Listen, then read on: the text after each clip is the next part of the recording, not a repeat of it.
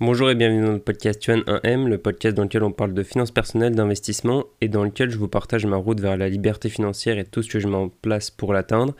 Et aujourd'hui, on se retrouve dans un nouvel épisode dans lequel je vais vous parler de comment je gère mon patrimoine au quotidien, en réalité plutôt tous les mois, mais qu'est-ce que j'ai mis en place comme rituel, comme habitude pour gérer mon patrimoine le mieux possible, que ça me prenne très peu de temps et pourtant que ce soit très efficace et vous allez le voir en fait c'est très simple mais pourtant c'est ce qui a fait vraiment une énorme différence pour moi.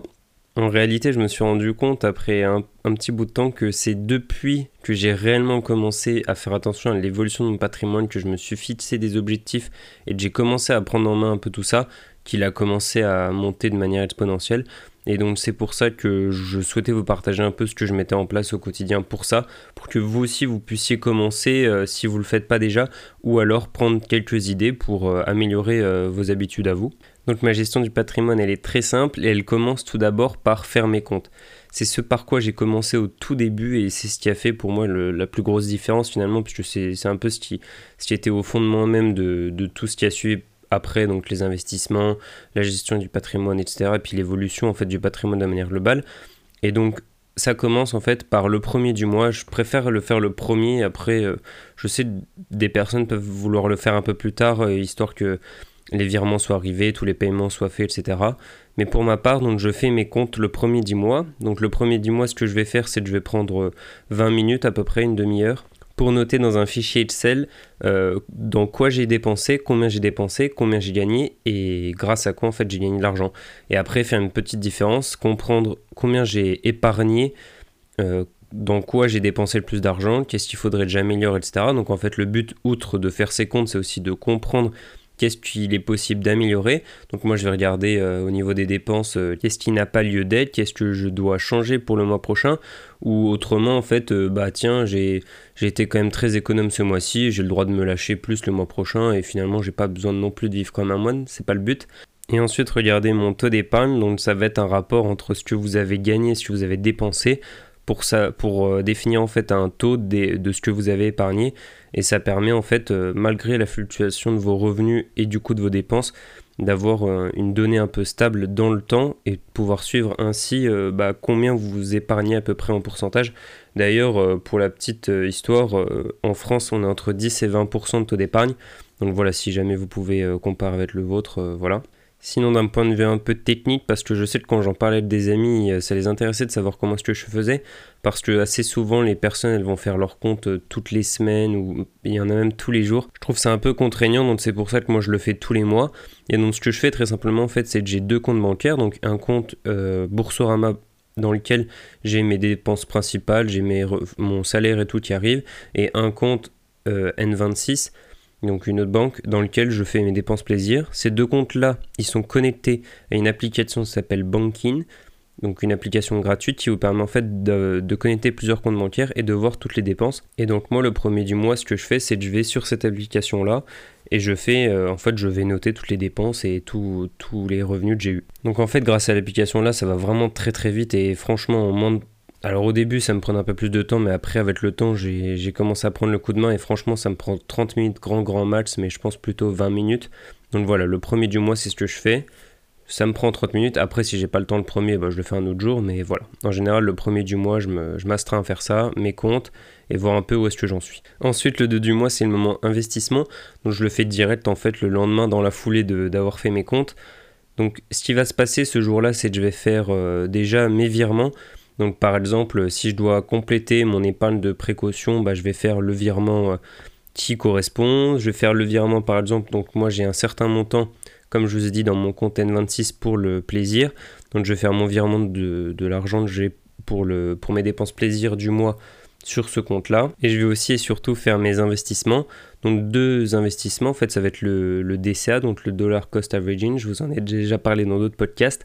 Et donc euh, bah, ici ça va être juste d'investir euh, tous les mois. Donc moi ce que je fais c'est que j'investis tous les mois dans mon PEA et dans mes crypto-monnaies. Donc je fais les virements nécessaires pour avoir l'argent qu'il faut et ensuite bah, je, tout simplement j'achète ce que j'ai prévu d'acheter dans mon DCA tout simplement. Après parfois le 2 du mois ça tombe pas forcément euh, un jour de semaine donc ça peut tomber le samedi ou le dimanche et ce qui fait que les marchés boursiers, donc notamment pour les achats d'actions ou d'ETF, sont fermés. Donc ce que je vais faire, c'est que je vais attendre le lundi pour faire mes achats du PEA. Par contre, la crypto, comme c'est ouvert H24 tous les jours, bah, du coup, je vais les faire directement le 2 du mois. Aussi, j'en profite pour mettre un peu à jour le précédent podcast dans lequel je vous avais décrit un peu ma stratégie crypto. Donc je l'ai récemment mis à jour et notamment je voulais vous parler d'une nouvelle fonctionnalité. Alors moi j'ai toujours fait euh, mes investissements à la main, donc dans mon PEA bah, on ne peut pas réellement optimiser, enfin pas que je sache. Et dans les cryptos euh, également, enfin il y a sûrement des solutions, mais en tout cas pour le moment je n'en avais pas. Et comme le DCA était assez simple, j'achetais juste euh, tous les mois 50 euros d'Ethereum et 50 euros de Bitcoin, ça allait assez vite. Par contre, depuis peu, euh, avec cette baisse récente des crypto-monnaies, j'ai repensé un peu ma stratégie et notamment aussi euh, la manière dont, j'investis. Et donc, ce que je vais faire, c'est que je vais investir plus régulièrement sur le Bitcoin et l'Ethereum et je vais investir sur plus de crypto-monnaies. Donc, pas non plus euh, une dizaine, hein, je vais investir sur 5, pas plus. Mais du coup, ce que j'ai découvert et ce qui est assez récent, c'est sur la plateforme Binance. Donc, c'est la plateforme que j'utilise pour acheter mes crypto-monnaies une plateforme, c'est un peu comme euh, Coinbase ou Kraken si vous connaissez. Et donc ils ont mis en place une option qui s'appelle Auto Invest. Donc en fait ça vous permet de prendre euh, de, des liquidités que vous avez sur votre compte de base. Donc par exemple moi j'ai des USDT toujours sur mon compte un peu pour pouvoir bah, faire mon DCA. Donc en fait ça va puiser de cet argent là et acheter tous les mois, toutes les semaines, tous les jours en fait à la récurrence que vous avez choisi un certain montant. Donc du coup, ce que j'ai fait par exemple, c'est que pour le Bitcoin et Ethereum, bah, je vais acheter toutes les semaines, le dimanche soir je crois, et certaines autres cryptos à certains montants, etc. Parce que par exemple, bah, le Bitcoin, je vais en acheter 50 dollars, mais peut-être une autre crypto, je vais en acheter 25, euh, une autre 20, euh, euh, mais tous les mois, et, l'autre toutes les deux semaines. Et donc en fait, ça permet de vraiment simplifier et de, de rendre ça beaucoup plus passif. Donc c'est ce que j'ai mis en place assez récemment. Donc j'espère que ça va bien se passer, mais en tout cas, voilà, je suis plutôt content de cette découverte.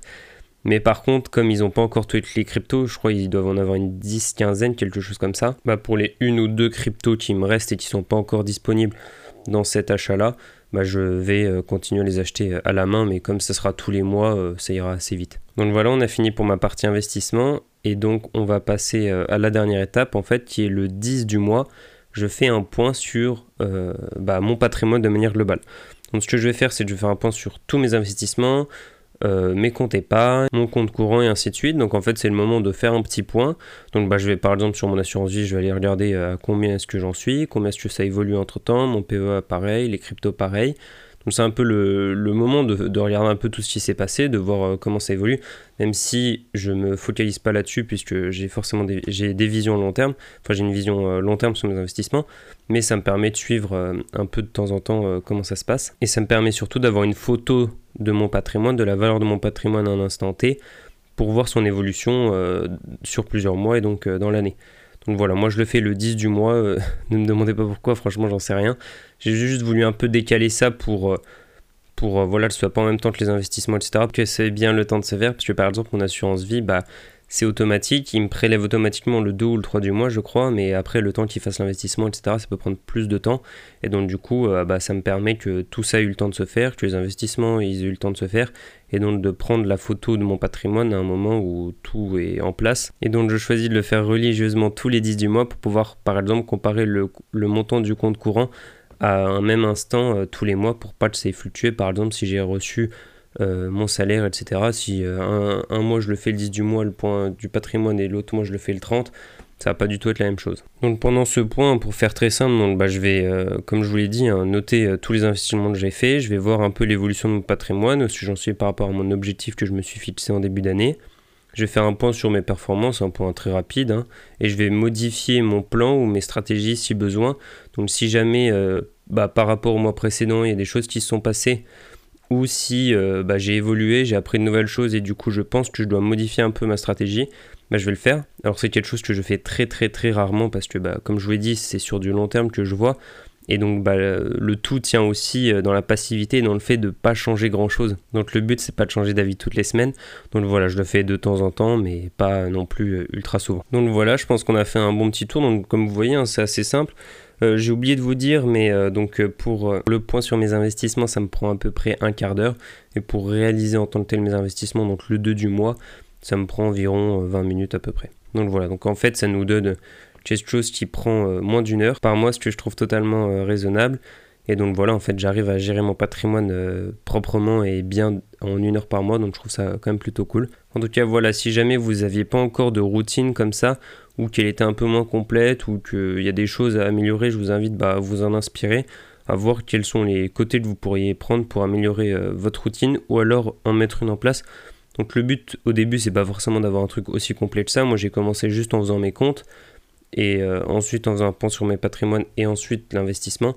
Parce qu'avant l'investissement, je faisais en même temps que le, point sur mes comptes, etc. Mais ça mélange un peu tout. Donc c'est pour ça que j'ai bien voulu catégoriser. Le premier, je fais mes comptes. Le 2, je fais mes investissements. Et le 10, je vois mon patrimoine. Voilà, ce sera tout pour aujourd'hui. J'espère que cet épisode vous aura plu.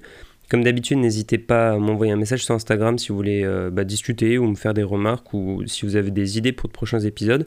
Également, n'hésitez pas à mettre un avis 5 euh, étoiles sur Apple Podcast si euh, cet épisode ou le podcast en général vous plaît. Et moi, je vous dis à lundi prochain pour un nouvel épisode. Salut